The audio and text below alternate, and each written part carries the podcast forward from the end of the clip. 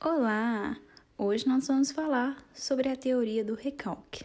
O que seria isso? Uma teoria sobre o beijinho no ombro? Uma teoria sobre inveja? No senso comum, é fácil encontrar a expressão recalque. Isso é quando deseja se referir à pessoa invejosa. Mas na psicanálise, o que isso quer dizer? Recalque, desenvolvido por Freud, ele é um mecanismo de defesa contra ideias que sejam incompatíveis com o eu. O que significa isso?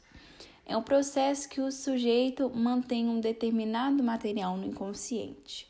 As ideias e afetos estão reprimidos porque são contra é, a sua moral, aos seus valores.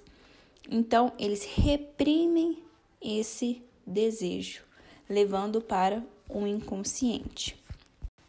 Então, isso que é reprimido é chamado o recalque e gera sintomas, né? A experiência gera sintomas. O sintoma é um substituto é, deformado, disfarçado da ideia, do pensamento recalcado. E nisso nós temos a resistência, que é a força que impede o material recalcado de retornar à consciência.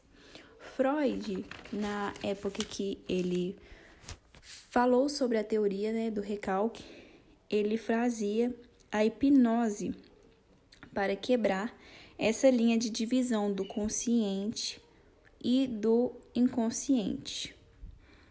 Então, aí está o que o recalque. Nada de inveja, nada de beijo no ombro.